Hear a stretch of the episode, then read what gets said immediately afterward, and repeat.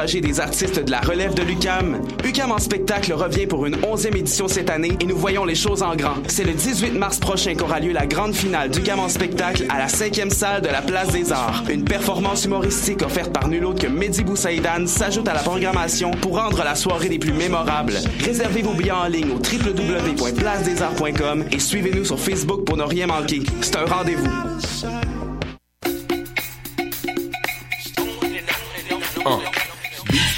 C'est un brunch musical et ça se passe à Montréal.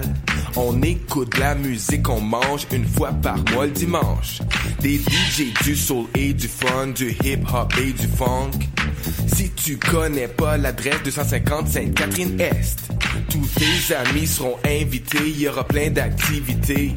Parle-en, fais de la publicité, l'émission sera rediffusée sur les ondes de choc de 11h à midi chaque dimanche. Beats to Eat, Fresh Paint pour des journées captivantes. Yeah! Pour prendre un verre entre amis, rien de mieux que le bar Grenade au coin de la rue Ontario-Est et Champlain. Le bar Grenade, une brasserie orientale tendance et branchée dans Ville-Marie. Avec nourriture d'inspiration asiatique, c'est l'endroit idéal pour vos 5 à 7 qui se terminent aux petites heures du matin. De plus, venez assister une fois par mois aux soirées luttes de choc.ca. Sans oublier de venir nous voir aux soirées Full Moon Party thaïlandaise lors des soirs de pleine lune. À quelques pas de la station Papineau, pour une ambiance explosive, le bar Grenade au 1603 rue Ontario-Est à Montréal.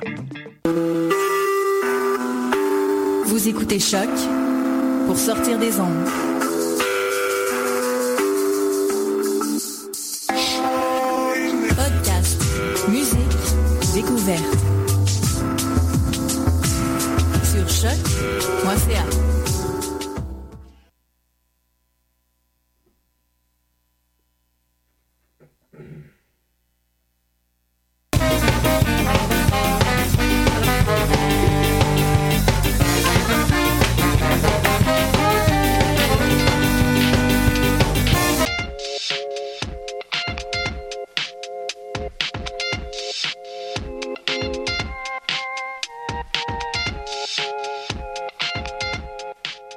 L'animal politique, édition du 15 mars 2016.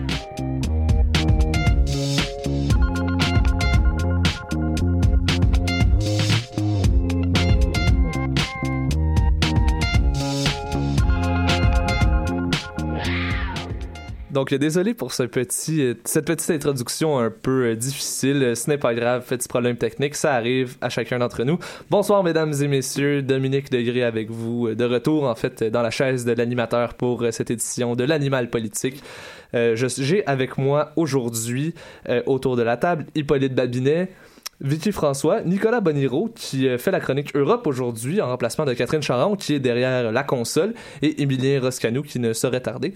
Euh, donc pour commencer les choses, on va entrer en matière en Russie, bien sûr avec Hippolyte. Euh, donc Nouvelle assez surprenante cette semaine, c'est la nouvelle de la semaine en politique internationale. On parle bien sûr de l'annonce du retrait des troupes russes euh, de la Syrie. Donc, Hippolyte, euh, peux-tu nous donner un peu plus de détails sur cette grosse nouvelle qui ébranle un peu cette, euh, cette situation déjà assez compliquée à suivre? Eh bien oui, c'est la nouvelle de la semaine puisque c'est hier, lundi 14, que Vladimir Poutine a annoncé qu'il avait ordonné le début du retrait de la majeure partie des forces russes présentes en Syrie. Il a d'ailleurs souligné que ce mouvement commencerait dès aujourd'hui, mardi 15 mars. Le chef de l'État a fait savoir que les objectifs fixés au ministère de la Défense étaient atteints et cette annonce intervient au moment même où les négociations ont repris à Genève entre les acteurs du conflit syrien. Vladimir Poutine a donc insisté sur le fait qu'il souhaite que cela soit aussi un moyen d'augmenter significativement le degré de confiance entre les participants au processus de paix. Pour rappeler, la guerre en Syrie dure depuis 5 ans et a entraîné la mort de plus de 250 000 personnes. Cette décision marque donc une volonté de Moscou de promouvoir le règlement politique du conflit syrien, a expliqué l'ambassadeur russe à l'ONU, M. Tchourkin. Donc, c'est une nouvelle était assez inattendue, on- je pense qu'on peut euh, dire ça. En effet. Et euh, on a vraiment vu la, la Russie depuis le début du- de son implication dans le conflit. Elle faisait vraiment ses choix en fonction de ses désirs. Elle se foutait un peu, on peut utiliser ce mot-là, je pense, peut, elle ouais. se foutait euh, des, des les pressions politiques, de la diplomatie internationale et un peu des, des règles du jeu de la politique inter- internationale, si on peut dire ça. Donc, tout en trouvant quand même positive cette nouvelle parce qu'on parle d'une désescalade des hostilités.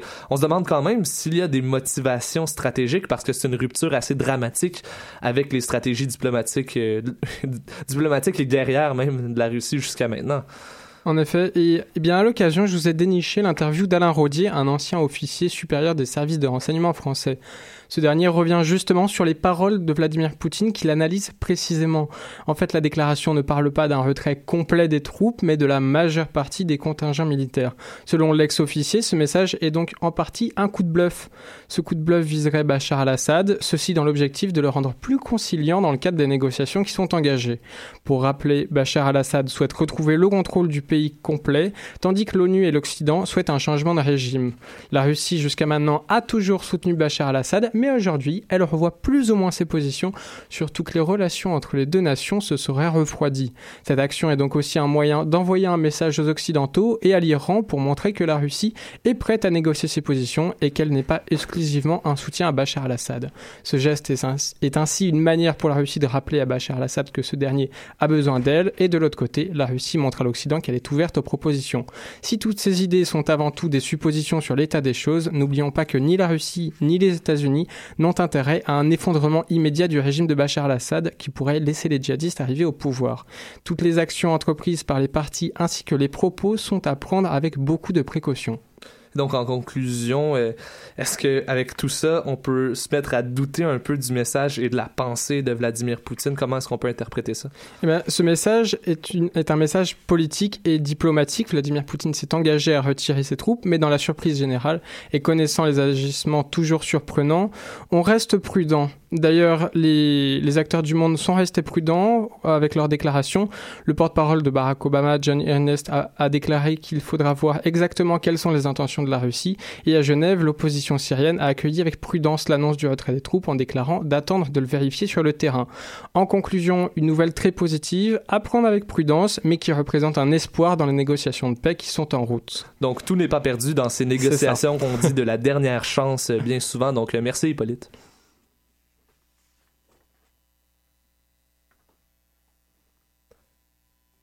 Donc, euh, on va enchaîner tout de suite, euh, finalement. On avait une petite, une petite virgule musicale euh, en temps normal, mais bon, c'est pas grave. Il y a des des petits pépins techniques aujourd'hui, il semblerait. Donc, on va aller maintenant vers l'Amérique du Sud avec Vicky François. Euh, notre chroniqueuse spécialisée dans ce domaine. Et donc, on va se diriger vers le Brésil parce qu'il y a d'autres choses que le Zika qui se passe au Brésil, croyez-le ou non. Donc, il y a 3 millions de Brésiliens quand même, un, nombre assez important, ont manifesté dimanche dans tout le pays pour réclamer le départ de la présidente Dilma Rousseff la communauté brésilienne en a vraiment assez euh, de la récession économique qui paralyse le pays depuis maintenant plus d'un an et aussi sans parler bien sûr de la corruption qu'on connaît euh, quand même un peu dans les, les institutions politiques brésiliennes. Mais c'est des problèmes donc qui sont connus depuis longtemps. Euh, mais pourquoi est-ce que c'est maintenant qu'on voit ce genre de manifestations commencer? Eh bien, euh, samedi, le Parti du mouvement démocratique brésilien s'est donné 30 euh, jours pour décider s'il claquerait ou non la porte au gouvernement de euh, Mme Dilma Rousseff. Donc, rien de moins. La présidente est visée depuis décembre par une procédure de destitution au Parlement. Et ce qui a envenimé la population, c'est le fait que l'opposition a accusé le gouvernement euh, de Mme Rousseff d'avoir maquillé les comptes publics de l'État en 2014 pour minimiser l'impact de la crise économique et favoriser euh, sa réélection. Quelle supercherie. Quelle supercherie. et en plus, bon, l'effet parle tout de même. Donc, depuis qu'elle est au pouvoir, le Brésil est entré euh, dans sa deuxième année de récession cette année. Donc, le PIB brésilien s'est contracté de 3,8% en 2015 et euh, on estime qu'il euh, va encore reculer dans les mêmes proportions cette année. Et ça, c'est sans parler de l'inflation qui a passé à la barre des 10 en plus. Donc, c'est vraiment un recul économique assez historique, je pense. Mm-hmm. un, record dans, depuis les 20 dernières années, si je me trompe pas, euh, parce qu'on sait que le Brésil, c'est un- une puissance émergente, du moins jusqu'à maintenant, on dirait. Euh, Mhm. Mais qu'est-ce qui va arriver euh, si Madame Rousseff est finalement des- destituée de, de son poste? Ben, un impeachment, comme on dit, fera en sorte que le parti du mouvement démocratique brésilien serait de facto au pouvoir jusqu'en 2018. Donc, même s'ils veulent vraiment faire chuter le gouvernement présent, il faut garder en tête que le PMDB euh, sera au pouvoir pour les deux prochaines années. Et c'est quand même pas toute la population qui est d'accord avec cette option-là non plus. Donc, on changerait la tête euh, du serpent, si on peut dire ça comme ça. Tout à fait. Donc, euh, qu'est-ce que son gouvernement prévoit faire pour justement faire face à ces procédures de destitution-là? Mais Mme Dilma Rousseff a dit lors d'une euh, conférence de presse vendredi passé qu'elle n'avait aucun intérêt à démissionner. Bon. Euh, sauf que euh, il ne reste pas vraiment pas, il, il ne lui reste pas vraiment d'option pour se sauver la peau, mettons. Euh, elle a demandé à son prédécesseur et mentor, Luiz Ignacio euh, Lula da Silva, de la rejoindre dans son gouvernement. Selon certaines sources gouvernementales, il il pourrait accepter sous peu de la rejoindre pour tenter d'éviter euh, sa chute. En fait, donc on se rappelle que c'est un ancien leader syndical. Euh, il a présidé au miracle socio-économique brésilien des années 2000. Donc quand son gouvernement était au pouvoir, euh, 40 millions de Brésiliens sont sortis de la misère euh, pour rejoindre la classe moyenne. Donc sa cote de popularité était assez forte à ce moment-là. Et mais ce n'est pas juste la, présidente actuelle euh, qui a des problèmes euh, de, justice et des problèmes criminels, faut croire, puisque l'ex-président est aussi en procédure devant les tribunaux pour un scandale de corruption avec la compagnie Petrobras. Oui, et c'est là le pire de cette histoire-là. Donc, malgré que c'était un homme extrêmement populaire qui a fait de grandes choses, euh, il a été participant à une grande affaire de corruption. Donc, c'est le Petrobras, qui est une affaire de corruption euh, politique a été révélée en 2014. Donc, ça touche à, à la fois les entreprises pétrolières contrôlées par l'État. Petrobras, Petrobras. pas pétrolière. J'ai compris pétrole. excusez, mon Ah, erreur. c'est co- correct. Je pensais que vous avez dit Petrolia, comme la compagnie au Québec. que- Non, non, non, non. Et euh, les géants brésiliens du euh, BTP, donc euh, bâtiments et travaux publics. Donc, ces deux secteurs-là travaillent ensemble pour euh, des grands chantiers d'infrastructures. Donc, les entreprises du BTP auraient formé un cartel pour se partager les marchés et pour les surfacturer. On a-tu déjà vu ça quelque part? Eh bien, Madame Charbonneau pourrait nous éclairer là-dessus, Bon, c'est ça. Et euh, en contrepartie, mon dépôt de vin aurait été versé au parti de la co- coalition gouvernementale du centre-gauche. Euh, puis là, on sait aussi que, bon, il y a sûrement certains euh, dirigeants et des hommes politiques qui se seraient servis dans les pots de vin au passage. Donc, monsieur le, le- le président Lula a donc été récemment accusé de corruption et, con- et condamné euh, sauf que euh, il, euh, il échapperait du même coup à la justice euh, ordinaire et à la menace d'une incarcération parce qu'en étant ministre, les ministres ne peuvent pas répondre ne peuvent répondre pénalement que devant le tribunal suprême fédéral. Donc, il se sauverait en fait de son incarcération en étant ministre. Mais évidemment, ce serait pas, ce serait uniquement pour aider euh, Madame Dilma Rousseff. Ce serait pas pour se Bien sauver. sûr, un, un geste sûr de non. pure compassion et de générosité, c'est certain, on s'en doute. Et- Donc, et- merci Vicky pour ce portrait de la situation au Brésil euh, qui va, somme toute, mal, on pourrait dire ça. Et on va passer en musique maintenant, euh, si tout va bien, avec euh, Mon doux Seigneur et la chanson Si j'ai les yeux rouges. J'ai fait un dégât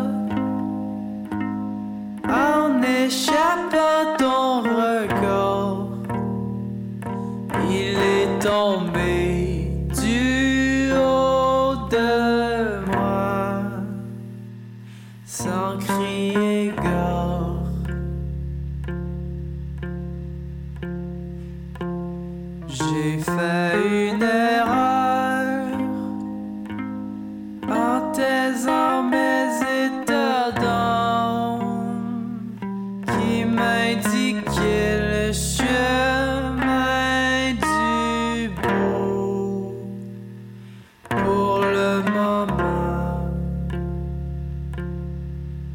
En attendant, si j'ai les yeux rouges, c'est pour mieux t'imaginer.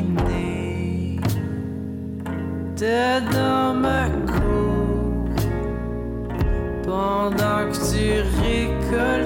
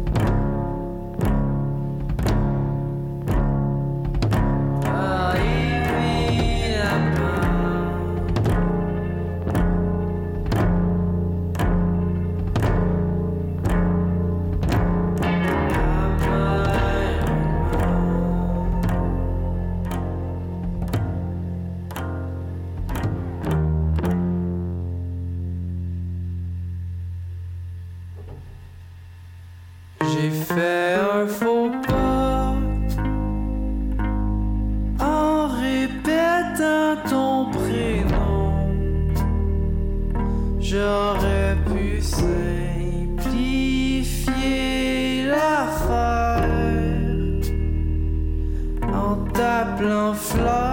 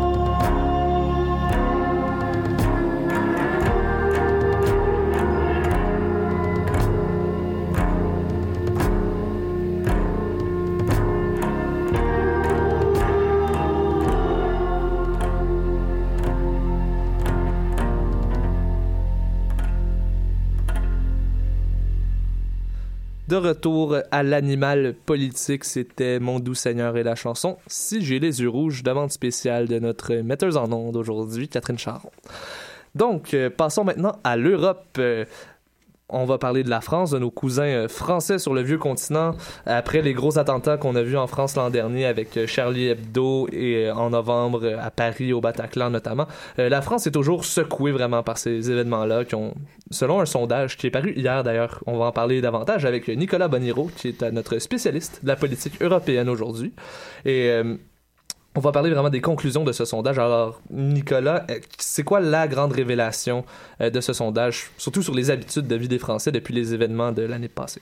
Euh, la grande révélation, c'est que un Français sur trois dit avoir changé ses habitudes depuis les attentats du 13 novembre dernier. Euh, attentats qui a d'ailleurs fait euh, 130 morts et des centaines de blessés et qui, comme on se le rappelle, et comme tu l'as dit un peu, a visé les bars de Paris, la salle de spectacle du Bataclan évidemment, euh, mais aussi euh, le Stade de France euh, à Saint-Denis. Dans, à la question la menace terroriste actuelle a-t-elle changé vos habitudes Un peu moins d'un tiers des citoyens, 29%, a répondu du oui, concernant au moins un des domaines qui étaient énumérés dans le sondage. Donc les autres choix de réponse étant euh, non, mes habitudes de vie n'ont pas changé ou peut-être mes habitudes de vie euh, ont changé pour euh, plus d'un domaine. Donc, euh, 24% des sondés répondent par l'affirmative en ce qui concerne les voyages, tandis que 13% ont modifié leurs habitudes de vie. Et euh, pour leur, pour, euh, dans le cadre des salles de spectacle, leur fréquentation dans les salles de spectacle. Euh, une, proportion semblable, 11% euh, pour les transports et euh, 10 euh, des Français ne font plus du shopping comme avant depuis les attentats. selon le sondage. Bien sûr, il faut- selon le sondage. Mais est-ce ouais. que, justement, dans les résultats de ce sondage-là, est-ce que les, les changements des habitudes de vie se font surtout sentir dans une tranche ou, ou une portion de la population française en particulier? Est-ce que c'est un groupe d'âge? Est-ce que c'est des gens d'une ville en particulier? On, pense à Paris, bien sûr, mais est-ce que, comment c'est divisé, finalement, les résultats? Bien évidemment, selon les endroits que j'ai mentionnés plus tôt où les attaques ont eu lieu le 13 novembre euh, dernier, c'était surtout euh, des jeunes qui euh, fréquentaient ces endroits-là. Donc, le sondage dit que c'est surtout les jeunes qui auraient modifié leurs habitudes de vie depuis les derniers attentats. Euh, dans la tranche d'âge de 25 à 34 ans, euh, c'est 34% qui ont répondu de manière positive, euh, tandis que 21% ont aussi répondu de manière positive dans la tranche d'âge de 18 à 24 ans. Et évidemment, les personnes âgées aussi sont une tranche de la population qui ont répondu à l'affirmative à, à 25 Euh, Ce qu'il faut mentionner, cependant, c'est que le sondage a été réalisé à, du 8 au 10 février par Internet, mais que c'était un échantillon euh, représentatif de la population nationale de 985 Français âgés de 18 ans euh, et plus. D'accord. Et euh, on sait que c'est encore depuis les événements du mois de novembre l'état d'urgence en France. Et samedi, il y a plusieurs centaines de Français qui se sont rassemblés pour justement manifester et contester l'état d'urgence pour qu'on mette fin à cette, condition dans le pays. Et qu'est-ce qu'est-ce qui s'est passé samedi? Est-ce que finalement le gouvernement a daigné une réponse à ces manifestants mécontents? Euh, dans la capitale, euh, c'est jusqu'à 1100 et 1300 personnes, selon la police, qui ont défilé de Saint-Michel euh, au Panthéon et euh, qui réclamaient, comme tu l'as dit, la levée de l'état d'urgence euh, instauré après les attentats de novembre. Euh, le gouvernement euh, n'a pas euh, encore euh, répondu euh, à, ce, rassemblement-là, euh, du moins pas, de manière euh, concrète, Euh, c'est-à-dire qu'il n'y a pas offert de, de réponse euh, de, de durée. Là, On ne sait pas de- quand l'état d'urgence sera levé, s'il est levé. Oui, c'est ça, exactement. C'est sûr qu'on sait qu'il sera levé euh, un jour ou l'autre, mais euh, plusieurs des manifestants euh, présents au rassemblement parlaient d'un État qui devenait de plus en plus policier. Là, Euh, on peut le comprendre euh, puisque l'état d'urgence est encore euh, effectif. D'accord. Eh bien, merci beaucoup, Nicolas, de, de cette chronique. Bien, on, va, on, va te, on va te demander de nous suivre l'actualité française, surtout en ce qui concerne la matière de l'état d'urgence et les impacts. Merci. Merci.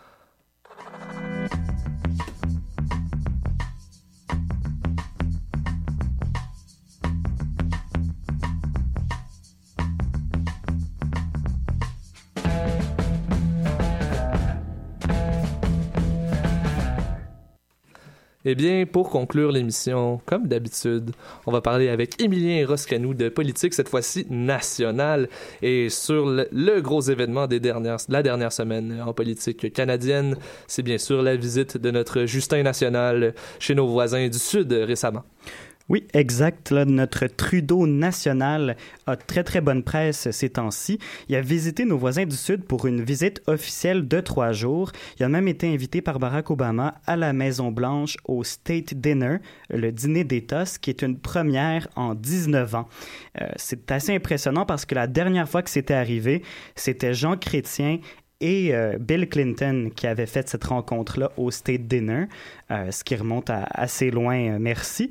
Donc, Obama et Trudeau, bon, ont vraiment paru comme des alliés naturels. Ils étaient, ils avaient une ambiance très, très bon enfant. Bromance, comme on, on a souvent vu ce terme-là Exact- ressortir dans les exactement, la, la Troubama ou la, la, la Obado, Ouais. je sais pas Trudeau, trop. Obama, je sais pas trop, on va, on va nommer ça un jour. Il y a mais- toutes sortes de hashtags qui ont circulé dans les médias sociaux. Mais bref, euh, bon, évidemment, l'alliance est très naturelle entre les libéraux euh, canadiens et les démocrates euh, aux États-Unis, qui sont d'ailleurs dans la frange plus libérale, plus plus euh, centre centre centre gauche là, Oui. euh, bon politique. Donc tout l'événement était quand même très très glamour si je peux me permettre euh, l'anglicisme. Donc il y avait ils étaient traités vraiment comme des vraies célébrités, il y avait bon des, des enfants qui devaient qui, qui serraient la main des, des deux présidents, les images étaient assez pittoresques et puis il y avait beaucoup de de, de, de d'invités spéciaux également au State Dinner, comme des acteurs, euh, par exemple Michael J. Fox, notre super Marty McFly canadien. Peut-être qu'il venait du futur pour nous avertir de quelque chose pendant ce State Dinner-là. On le saura jamais. On le saura pas. Trump, on, on pense à toi. Euh, donc, euh, il y a eu plein de photos, des blagues sur la bière canadienne et américaine. Il y avait des blagues aussi sur le hockey. Bref, une, une ambiance bon enfant, somme toute. Un bon spectacle, bref. Mais au-delà du champagne et du showbiz, est-ce que les, les deux leaders en ont profité pour parler politique pour de vrai et s'asseoir et prendre des décisions?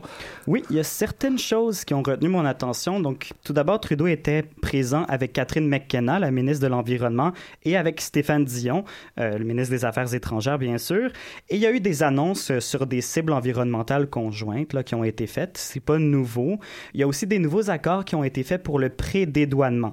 Parce que ces mesures-là, qui seraient facilitantes, permettraient aux passagers de ne pas euh, aller euh, bon, du côté des postes frontières traditionnels lorsqu'ils arrivent en sol américain. Ça faciliterait là, de leur côté, qu'ils soient dans des gares ferroviaires ou dans des aéroports. Euh, ça, faciliterait leur passage aux, aux États-Unis. Et puis finalement, Obama va même venir en visite au Canada, ce qui est une première depuis les débuts de ses mandats, et il va s'adresser au Parlement. Excellent. J'espère qu'on va pas le recevoir au 24 Sussex parce qu'apparemment, il y a des problèmes avec la tuyauterie. Euh, et donc, les, premières dames, ils sont également allées de déclarations communes sur le droit à l'éducation des jeunes filles. On sait que Michelle Obama est très impliquée depuis le début des mandats de son mari. Oui, exactement. Il y a 62 millions de jeunes filles qui ne vont pas à l'école dans le monde. Donc, Sophie Grégoire et Michelle Obama ont fait la promotion euh, d'un programme permettant aux adolescents de plusieurs pays dans le monde d'avoir accès à une éducation de qualité. Donc, euh, elles ont rempli leur rôle euh, parfaitement et elles ont pris de la place là, dans, le, dans l'espace médiatique également. Donc, euh, pour conclure, on vient d'entre Petit Québec euh, aujourd'hui, petit, le dénouement d'une espèce de petite chamaille. On- je pense qu'on peut la qualifier de chamaille, cet, cet incident-là de- qui est survenu à l'Assemblée nationale la semaine dernière. Oui, écoutez, la députée et porte-parole de l'opposition officielle en matière de santé, Diane Lamar, avait dénoncé récemment l'intimidation du ministre de la Santé, Gaétan Barrette, à son égard. Donc, après que le ministre se soit, se soit présenté à la- l'émission Tout le monde en parle, et il avait été très, très critiqué sur le plateau, il s'est excusé et Mme Lamar a accepté euh, ses excuses. Il avait accusé la semaine dernière euh, la ministre d'être en conflit permanent avec l'ordre des pharmaciens, ce qui avait été une goutte qui a fait déborder le vase parce que Mme Lamar dit avoir été intimidée par le ministre depuis des mois. Elle s'est fait euh, qualifier euh, par le ministre d'architecte du néant, une ignorante et même une, épilec- une épileptique. oui. D'ailleurs, il y a l'organisme Épilepsie qui représente les épileptiques qui a exigé également des excuses de la part du ministre pour ces propos-là.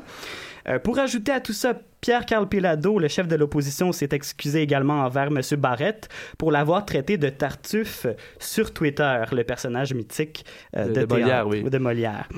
Donc, on voit que tout ça, c'est du haut niveau à l'Assemblée nationale, de la haute voltige en termes d'intelligence et de respect mutuel, de quoi atténuer le cynisme rampant envers les institutions politiques et publiques. Qu'est-ce que vous en pensez? Eh bien, on- on- François Legault a aussi demandé des excuses à Philippe Couillard parce qu'il l'aurait accusé de souffler sur les braises de l'intolérance. Euh, mais bon, écoutez, euh, ces, ces petites guerres de politiciens, euh, je sais pas si ça mérite d'être d'avoir un suivi aussi serré que le budget qui aura lieu, euh, qui sera déposé jeudi d'ailleurs à l'Assemblée nationale. Mais bon, euh, troisième budget l'État haut, enfin un sujet sérieux dont on pouvoir traiter la semaine prochaine. Exactement, ça va faire changement. Excellent. Donc, merci d'avoir été là, tout le monde, pour cette émission un peu rocambolesque de l'animal politique. Euh, donc, je remercie encore mes collaborateurs et collaboratrices, euh, Hippolyte Babinet, Émilie Roscanou, Nicolas Boniro, Vichy François et à la mise en onde, Catherine Charon. Euh, donc, je vous remercie d'avoir été des nôtres, mesdames et messieurs. On se retrouve la semaine prochaine.